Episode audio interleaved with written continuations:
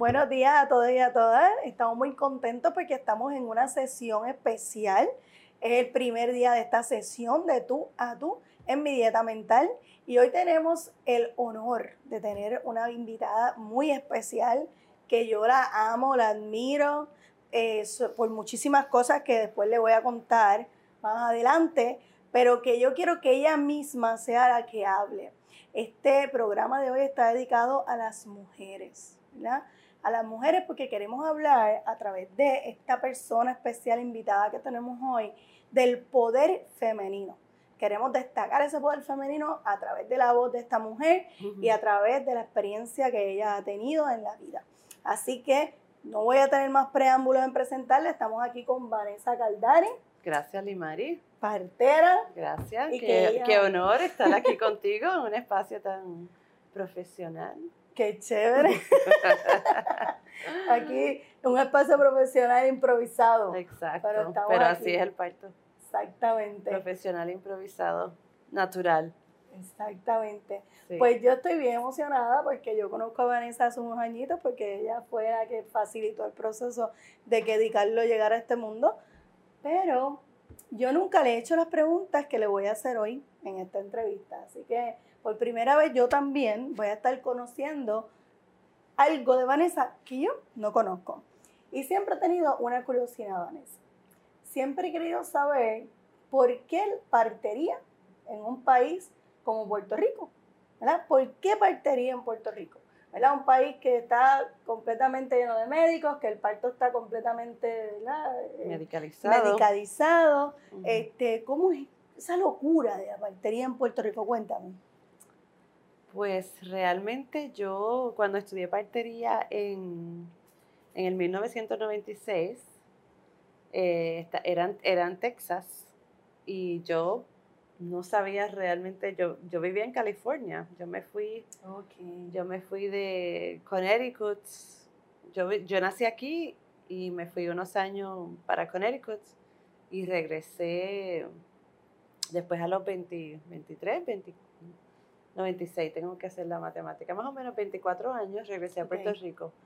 Eh, pero cuando fui a estudiar partería, pues no sabía cómo era la situación. Yo ni sabía lo que era partería cuando estudié partería. Yo solamente sabía que tenía que, yo, yo tenía un llamado a estudiar algo que me conectaba con algo más allá de lo, común, ¿no? Ok. Lo mundano de la vida. Quería algo profundo, algo conectado con esa energía más divina o espiritual. Eh, y una, una, gran amiga, amiga mía estaba embarazada que en California ahí abrí mi mente a ese mundo espiritual. Okay. Y ella me invitó a su parto. Y eso fue como que, wow, yo tenía 21 años y yo, ¿qué es esto? Esto es lo que yo quiero hacer con el resto de mi vida. Wow. Y ahí estudié partería, me fui para Texas y, y yo sabía que tenía que regresar a Puerto Rico. Además, mi hermana vivía aquí y se embarazó en el tiempo que yo estaba estudiando partería. Así que ella me dijo, vuelve para que seas mi partera. Y yo no sabía nada de cómo era el sistema de, de, de parto aquí, yo no sabía mm. nada, yo ni sabía, o sea, yo sabía que quería vivir en una conexión con algo más allá de lo que es lo común y corriente de la vida.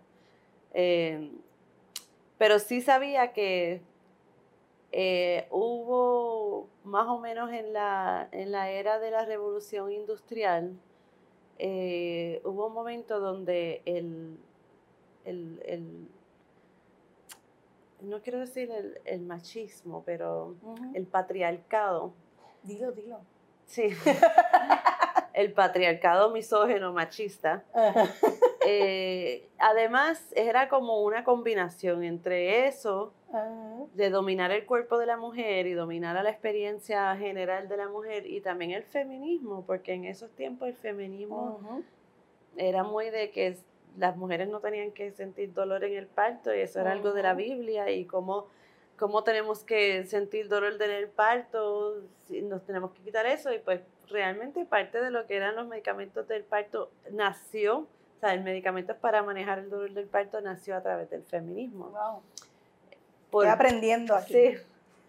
Eh, así que hubo ese momento en que como que no querían sentir dolor las mujeres porque mm, sentían que eso era más de la Biblia, era una condena de, la mujer, pero a la misma vez estaba quitando mucha autonomía y poder a la mujer. A la mujer. Y hubo un movimiento, un gran movimiento, desde siempre, porque estamos hablando de los Estados Unidos, realmente, porque en Europa y en otros países, pues más en vías de desarrollo donde no hay opciones de partería, esto se ha preservado la naturaleza del parto, ¿no? Pero en los lugares donde había la industria, la revolución industrial, fue bien fuerte, especialmente en los Estados Unidos, pues hubo un gran impacto en la mujer y su manera de manejar el parto. Y Puerto Rico fue impactado. Incluso fue tan impactado que sacaron a todas las parteras que estuvieron aquí hasta los 60, eh, con licencias y todo.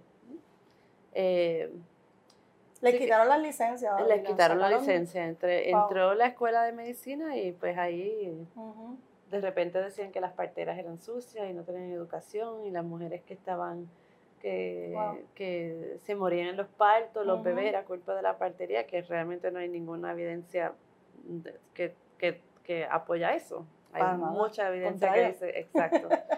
Sí, cuando yo llegué a Puerto Rico ya yo sabía que la, la revolución industrial había impactado el manejo del parto.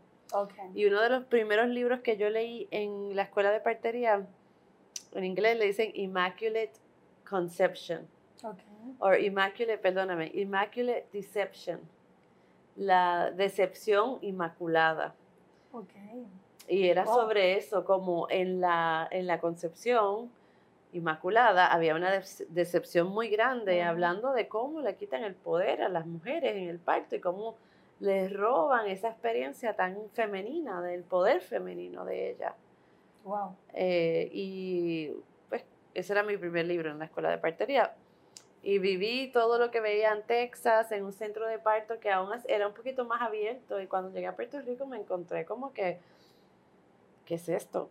Esto, esto es mucho, mucho peor de lo que yo, lo que yo vi, lo que yo estudié, ¿no? Porque aunque donde yo estudié era en la frontera de México, igual las parteras podían trabajar, tenían licencia, podían hacer un montón de cosas y autonomía y que habían opciones para las mujeres. Aquí en Puerto Rico era como que tú eres partera. Primero tenía 24 años y decían, como tú eres partera, es una niña.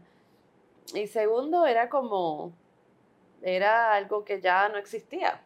Ok.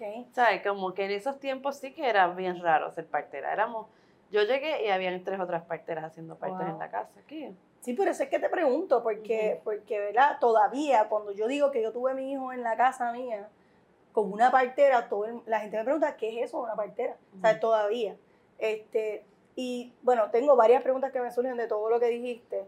Una, eh, o sea, que tú llegas a Puerto Rico casi ciega. Y por eso es que llega, ¿verdad? Por la invitación de tu hermana primero, ¿verdad? Exacto. De hacerle el parto a tu hermana y un poquito ciega de, lo que estaba pasando en, la historia de Puerto Rico en ese momento. De parto y en general, pero especialmente de parto. Pero ya todavía has tenido una experiencia leyendo sobre lo que era la historia de, de la industrialización y todo esto y sabía que podías encontrarte quizá con, con este tipo de situación sí. en algunos lugares. Pero acuérdate, yo era joven y soñadora y pensé en esos tiempos, uno siente que uno puede conquistar el mundo. o sea, que yo no tenía miedo de nada, yo decía, pues esto es un derecho de la mujer y pues...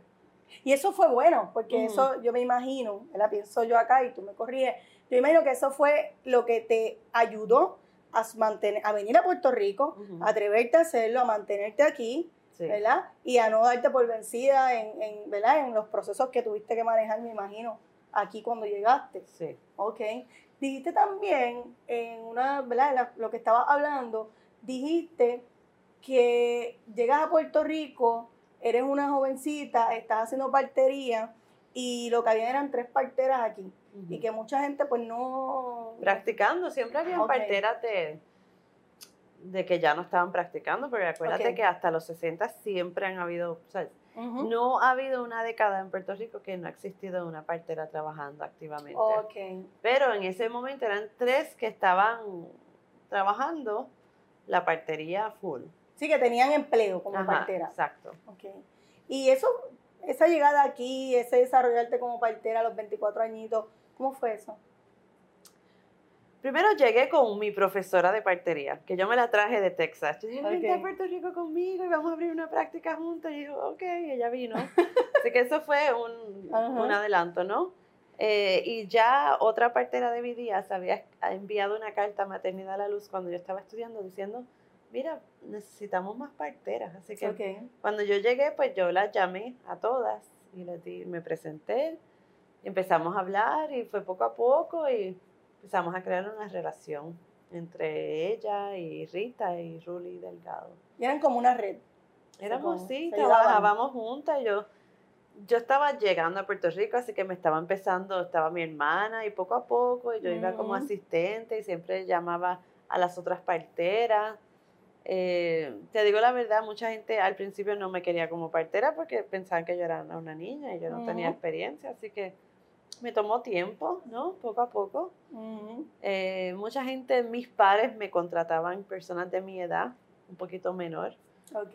eh, universitario, eh, pero fue, fue gentil, fue una entrada gentil en todos los sentidos, con las parteras, Ujú. en el mundo. Una de mis amigas, mis mejores amigas en ese momento, yo me acuerdo que fuimos a conocer un doctor. Eh, yo fui con ella a la, a la cita y ella le dijo, doctor, yo, yo quiero parir en la casa. Y él nos miró a las dos, estas dos chamaquitas jovencitas. Y le dijo, ay, ella es mi partera. Y él, él nos miró y él, él me dijo, ay, ustedes dos están más perdidas que un limber. Como que no sabíamos nada, que éramos unas niñas de que hablan de parir en la casa. Ajá. Sí, sí, porque siempre existe el estereotipo, los prejuicios, ¿verdad? De, eh, yo recuerdo mucha gente cuando yo le decía que yo iba a parir en casa, pero tú estás loca, pero tú sabes, y eso fue los otros días, en el 2015. Este, Irónicamente, la gran mayoría de los niños en el mundo, la mayoría nacen con partera. La mayoría wow, de las personas en el mundo no nacen con obstetra, Para que tú veas. Para que nacen con veas. partera.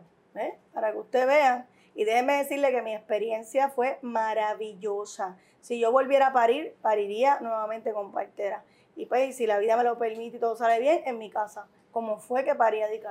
Porque es una experiencia maravillosa, es indescriptible con palabras, verdaderamente es una experiencia maravillosa. Y para engranar, hablaste del poder femenino y yo quería que, que indagaras un poco más en eso, ¿verdad? que abundaras, que profundizaras un poco más en eso, porque tú dijiste algo al principio de la entrevista que me pareció maravilloso y fue esto de, yo quise estudiar algo, yo no sabía ni qué era la partería. Yo fui a ese parto, vi a mí, estuve en el parto de mi amiga y dije, esto es lo que yo quiero hacer el resto de mi vida porque yo quiero hacer algo diferente, yo quiero hacer algo profundo, que se salga de lo normal, ¿verdad?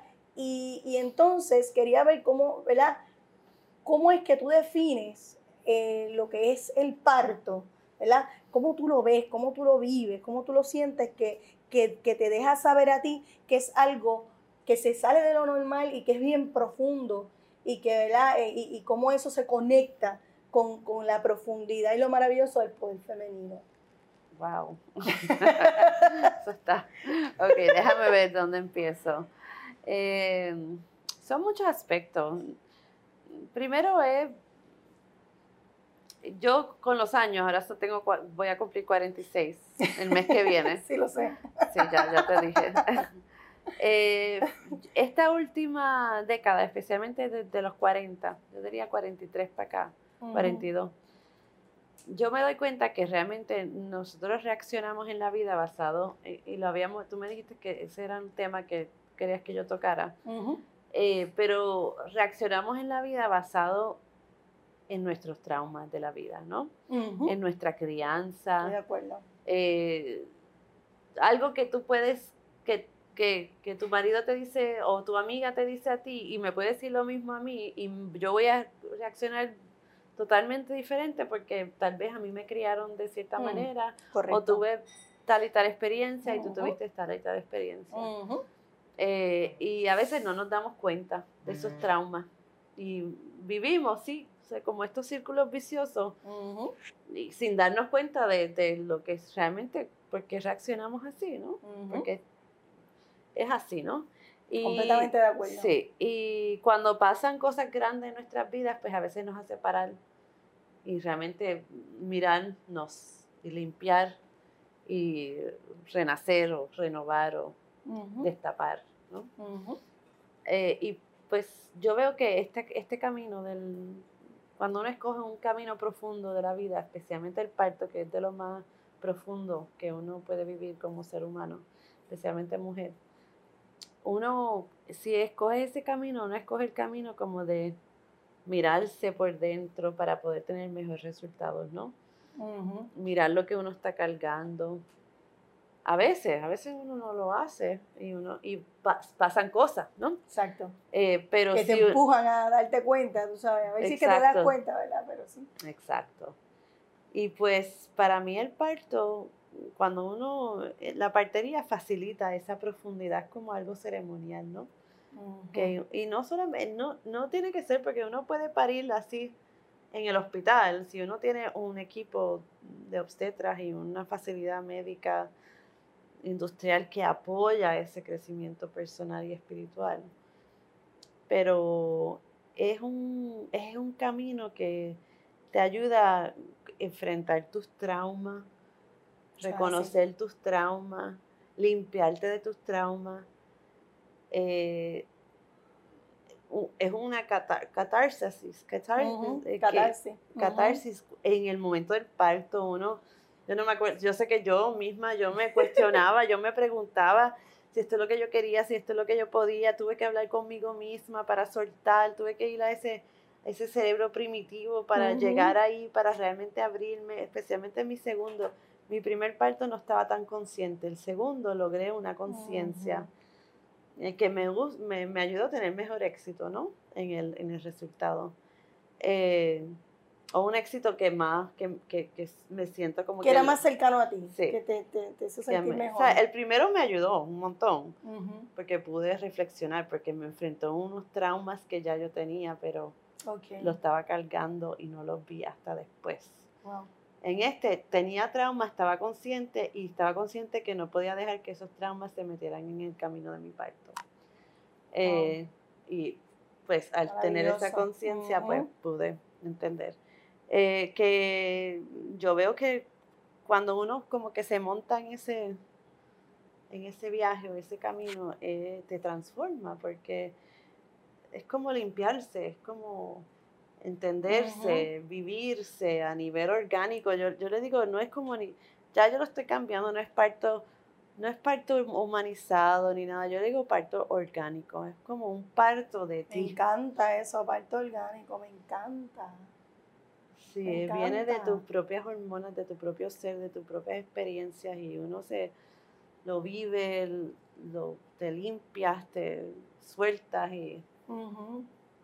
Y eso, esa experiencia de tú, es que, es que, es que es maravilloso escucharte porque es como, eres como una, una sabia psicóloga mezclada con partera porque tú estás haciendo un análisis bien profundo. Y yo creo que es que tú eres una persona profunda ya de, de nacimiento, pero, pero estás diciéndome, para, ¿verdad? para los que nos están viendo, estás diciéndome que para ti el hecho de tú enfrentarte a un parto y ya, ya estar embarazada y pasar ese proceso y, parir, es una experiencia que te hace, como quien dice, tener un espejo de frente y enfrentar todos tus demonios, tus ángeles, tú sabes, lo que tú estás llamando esos traumas.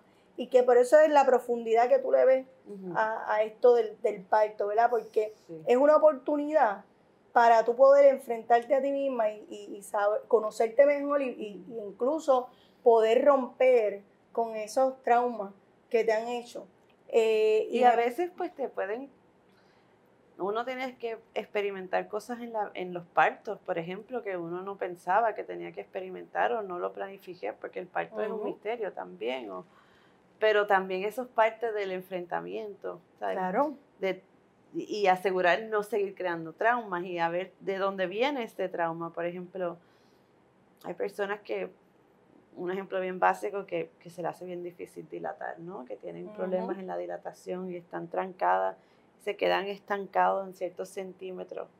Es más, puedo hablar de mi primera experiencia de parto, así fue. Pues yo tenía otros issues que estaba pasando dentro de mí en no abrirme en mi comunicación personal eh, con, con, mi entorno de vida y se reflejó en el parto. Wow. Y tuve que ver esas cosas.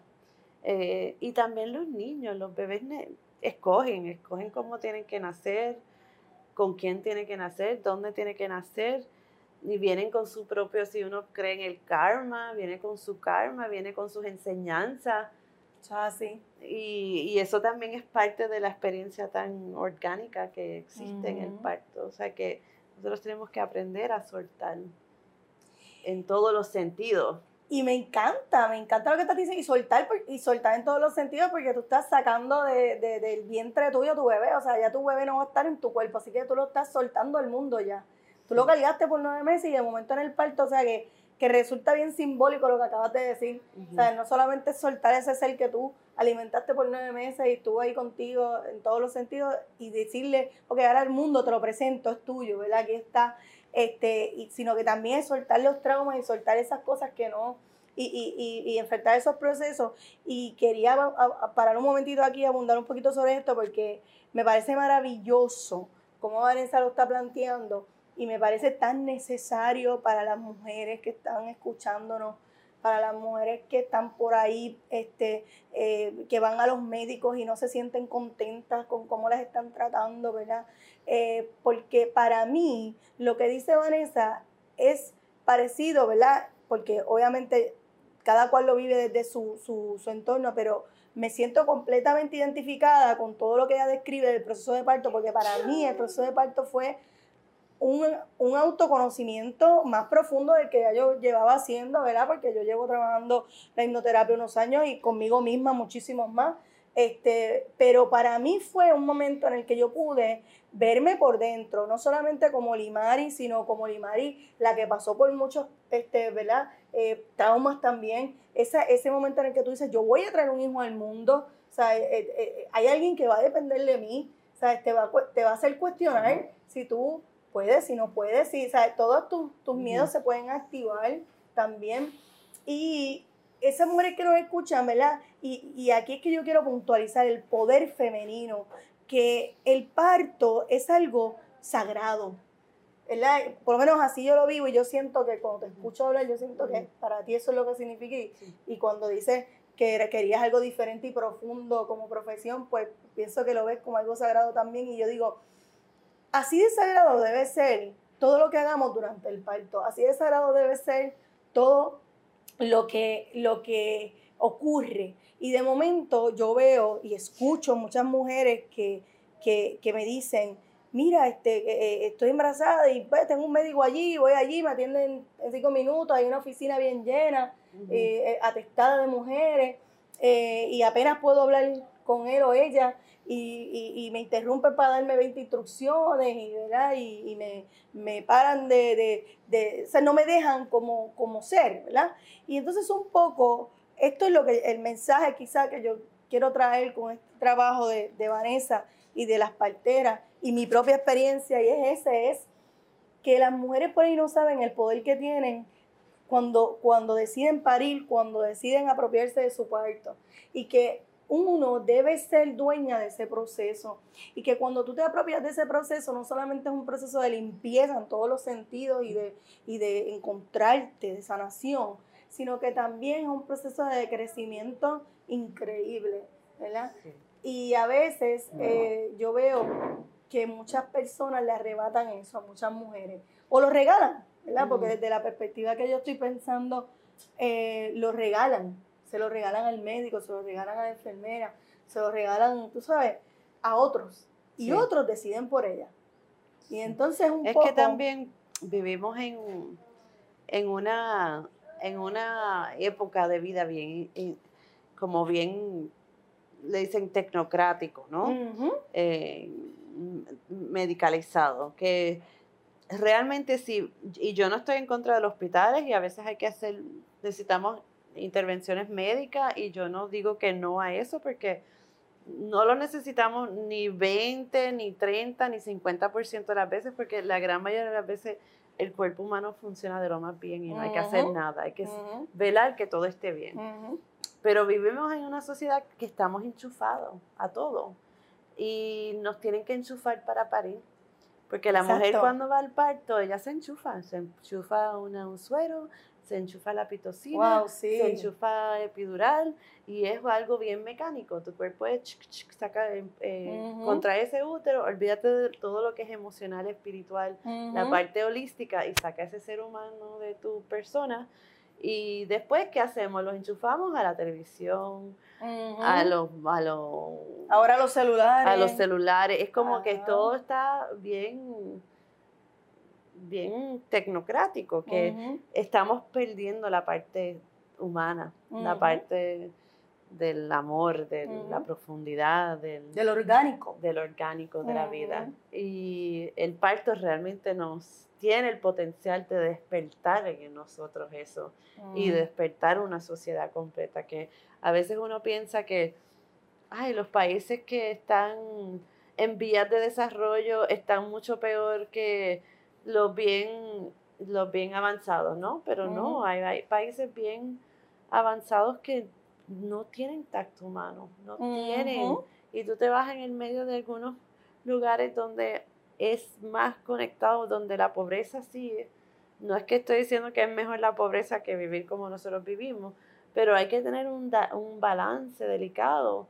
Y eso es algo que los europeos han logrado, como los suecos, los alemanes, ellos sí han logrado tener un balance entre lo que es natural con lo, médico, pero no van ni una cosa ni otra, es un, balance, delicado que ayuda realmente que el ser humano se pueda desarrollar en su potencial óptimo, porque en Puerto Rico pues somos más como, todo es tecnológico.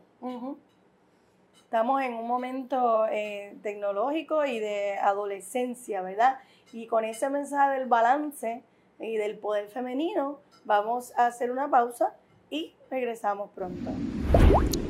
Bienvenidos nuevamente a nuestro programa Mi Dieta Mental en una edición especial de Tú a Tú con Vanessa Caldari, una partera maravillosa con más de 20 años de experiencia en la partería en Puerto Rico. Y estábamos hablando del poder femenino y cómo ese poder femenino se puede expresar a través del embarazo y del proceso de parto. Estábamos hablando de ese tema y antes de continuar te invito a que nos sigas en YouTube, te suscribas en el canal de nosotros de YouTube, doctora Limari Díaz, y que vayas a la página web www.limaridiaz.com y ahí puedes ver más información y tener acceso a todos nuestros podcasts y a todos nuestros videos live que hemos hecho. Ya llevamos, creo que estamos por el número 14, o no sé todavía seguro, pero el número 14.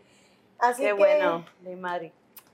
Fuiste una de esas parturientas que se te vio la metamorfosis.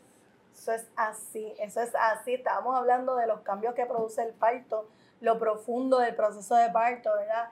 Y, definitivamente que esa fue mi experiencia durante el parto. Esa fue mi experiencia durante el embarazo, haber decidido que fuera eh, una partera. Ya yo lo había decidido desde los 27 años que yo iba a parir con partera, porque yo tuve como una revelación así parecida a la de Vanessa.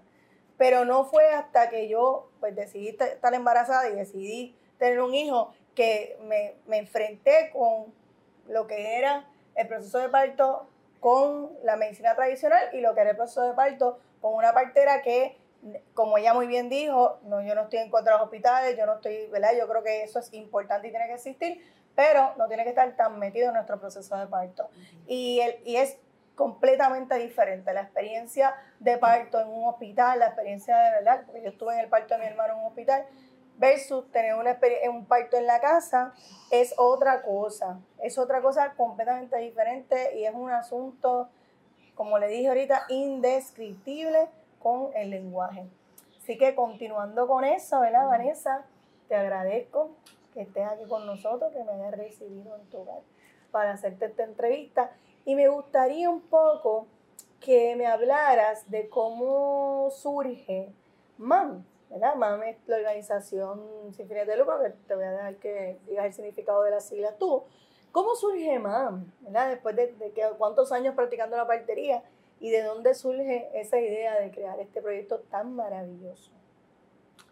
Pues sí, eh, MAM, Centro MAM, Mujeres Ayudando Madres, realmente nació en, se inscribió en el 2006, pero yo creo que empezó a coger forma porque yo para el 2004 tenía una oficina y ya le había pintado el logo en la pared de Oh. mi oficina, que era un apartamentito que yo veía a mis clientas ahí. Tú misma lo dibujaste y todo.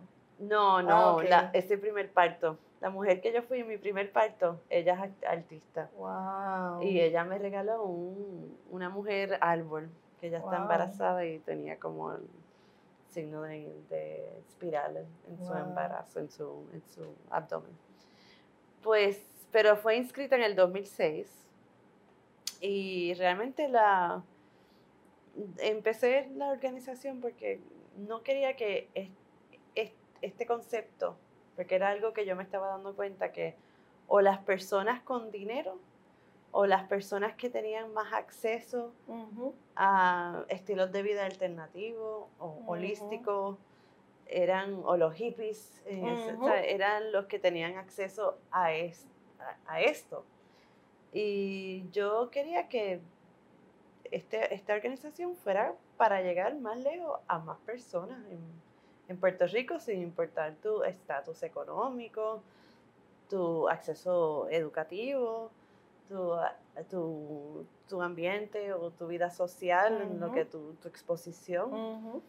Eh, y, y yo empecé como escribiendo una propuesta que eran programas dirigidos para personas de bajos recursos que podían entrar al, al, al programa y podían tener clases de parto, servicios de dula, Ok. para ir con una partera o tener una dula y después seguir con eh, adiestrándose a través de, porque la, la misión de la organización empezó con que el parto despierta en uno su poder.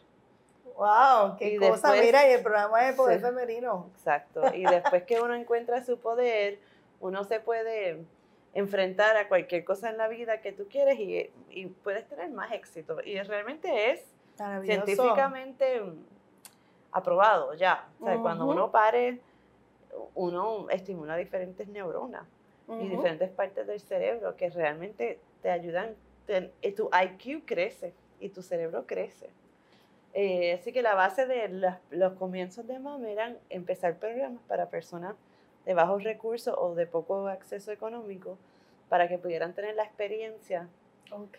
con una partera o una dula y después se matriculan en un programa que le ayudamos pues seguir estudiando o, o dula o, o partería o ayudarle a encaminar la persona para que pueda seguir haciendo otro tipo de Wow. profesión para que pudieran ya no ser tan dependientes de, de- Del gobierno. del gobierno y- Ujú. y, eh, reconocer su poder. Wow. Y empezamos así. eh, pero no teníamos fondos. Era mi sueño. Qué raro Puerto Sí. Rico. Sí. Eh, pero yo empecé a hacer cosas de gratis y empezamos a hacer cositas así de gratis. Y después eh, tuvimos un tiempo en Pégate al Mediodía y todo. Tuvimos una sesión de seis meses donde nos hacían, nos, nos hacían cápsulas eh, semanalmente. Eh, y eso fue en el 2009.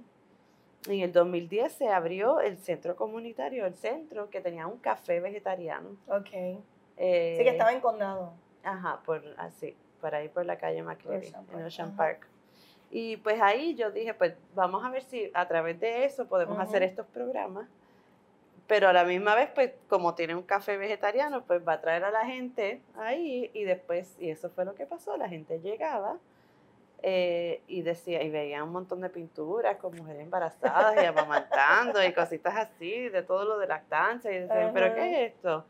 Y esto es para mujeres embarazadas y de parteras. Ay, parteras, que son parteras y parteras. Y Qué de ahí brutal. empezó como que a, Ajá. a, a moverse más porque el café, los primeros, el primer año fue difícil. Yo estaba embarazada, era nuevo, la gente no sabía. Pero después una de las mujeres que parió conmigo eh, yo le pedí que empezara a correr el café porque yo no podía más. Yo era Ujú. partera, estaba recién parida y yo- Ujú. yo, no podía. Y ella empezó a correr el café con su marido y ahí cogió más fuerza también. Ajá. Y ahí nació Cocobana. Así que realmente la misión de MAM, Cocobana nació ahí. Cocobana nació ahí. Wow. Primero café. empezó con Café MAM. Y después Oh. mi amiga empezó a correrlo y ella lo cogió dentro del. Café Mam. Empezó a correr como, como Cocobana, pero irónicamente ella parió conmigo. Yo no, Wow. ella no, realmente el parto yo creo que no se cobró, se hizo un intercambio, ella ayudó un montón en el centro MAM. Wow. Se hizo dula a través de MAM. Mira y después cogió y, y empezó a correr el café y creció tanto que ya ella está independiente y ha crecido un montón. Ahora es Cocobana. Ahora es Cocobana. Así que eso Wow. fue una de las primeras manifestaciones de lo que era el centro. Además, pues un montón de personas han estudiado ahí. Mm, sea, que, que fue, esos primeros comienzos fue algo que se soñó, se escribió, no fue exactamente, no fue por fondos que lo logramos, fue por el poder femenino. Eso, poder eso mismo me lo, me, me lo robaste. Eso mismo Sí. iba a decir ahora. Sí, Iba, iba a hacer un cierre así diciendo, eso fue el poder femenino. sí. El poder femenino, ¿verdad? Que tú tuviste luego de tu primer parto y, ese, y de todos los partos que has estado, porque yo creo que cuando uno tiene una profesión como esta, eh, uno crece en cada uno de esos partos, uno, ¿verdad? Como que coge alguito de cada uno de esos partos y uno se convierte en una mejor persona. Y me dijiste que en el 2009 estabas embarazada, En el 2010. en el 2010, así que, y le cedes, ¿verdad? El, el correr el espacio a, esta, a otra gente, y de ahí nace lo que es el Centro MAM, que ahora eh, le podemos llamar un instituto porque educa a adulas y todo eso, Educamos a dulas y y a parteras. parteras. Tenemos una obstetra, es más. sí, y nace. Cocobana también. o sea, Y nace, Coco- y nace otro, porque después que Cocobana se fue de nuestro espacio, después vino otra persona que parió conmigo y su marido le encantaba cocinar y, era chef. Y yo dije, mira, ¿quieres, ¿quieren correr el café? Y ellos parieron conmigo y ahora ellos tienen el café que es Berlin Jerry. Ok. ¿Tú has ido a Berlin Jerry? Ese no, lo- no, todavía no he ido, pero voy a ir. Ahí es donde Solamente era mam. Porque tuvo que ver con mam. Sí, ellos, do- ellos dos nacieron en mam. Qué a chévere. través de mami y muchas otras personas, personas y duras y parteras y en muchos, yo me siento muy, yo siempre digo, si yo me gano la loto y me retiro, o me hago rita, rica y me, re- y me retiro, me siento realizada Sí, porque profesionalmente. Siento que lo único que no he logrado es un centro de parto o un hospital de parto, porque cuando yo escribí mi propuesta al comienzo, en el Ujú. 2006, terminaba con la clínica MAM Wow. la clínica de parto, mami. Eso es lo único que no he logrado. que todavía, pero se va a lograr. Porque con el poder femenino activado, todo es posible. Y yo estoy segura que en algún momento eso se va a lograr. Porque Sí. eso hace falta y cada día yo creo que somos más las mujeres que estamos conscientes de esto. Yo no tuve eh, una educación de ninguna manera que me llevara a yo tener un parto en mi casa. Sí. De ninguna manera. Ni, ni mi crianza, ni, ni, ni, ni culturalmente, ni la familia, nada. Eh, y, y yo llegué a, a, MAM y Sí. tuve mi parto en casa.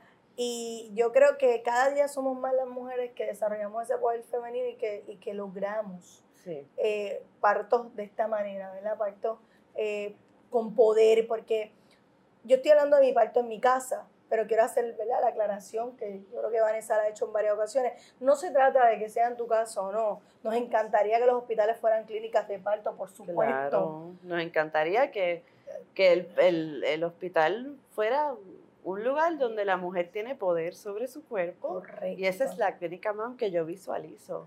Que tenga poder sobre su cuerpo, que tenga un espacio donde ella puede decidir que no se tenga que enchufar una máquina, pero que, tenga, que tengamos las máquinas por si acaso. Exacto. Pero si no, exacto, pero no un sobreabuso, porque eso, ese, es el, ese es el problema. Ese es el problema y, y- y de eso estamos hablando, ¿verdad? Eh, usted puede decidir tener su parto en el hospital, porque de eso se trata, de que usted tenga el poder. Y nadie le puede decir a usted dónde es mejor para usted. Y si usted decide que sea en el hospital, porque así es que usted lo quiere, pues de ahí es que estamos hablando, del poder femenino, de tomar la decisión desde el principio, de dónde yo quiero que sea mi parto, pero también de que mi parto lo gobierno yo. ¿eh? Exacto, mi cuerpo lo gobierno yo. Correcto. Y eso es lo que nos han quitado.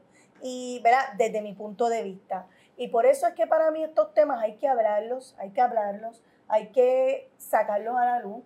Y por eso es que para mí era tan importante hacerte esta entrevista, porque yo creo que nosotros debemos retomar ese poder femenino porque está dentro de nosotros, porque lo tenemos, porque, y porque es mágico, es maravilloso.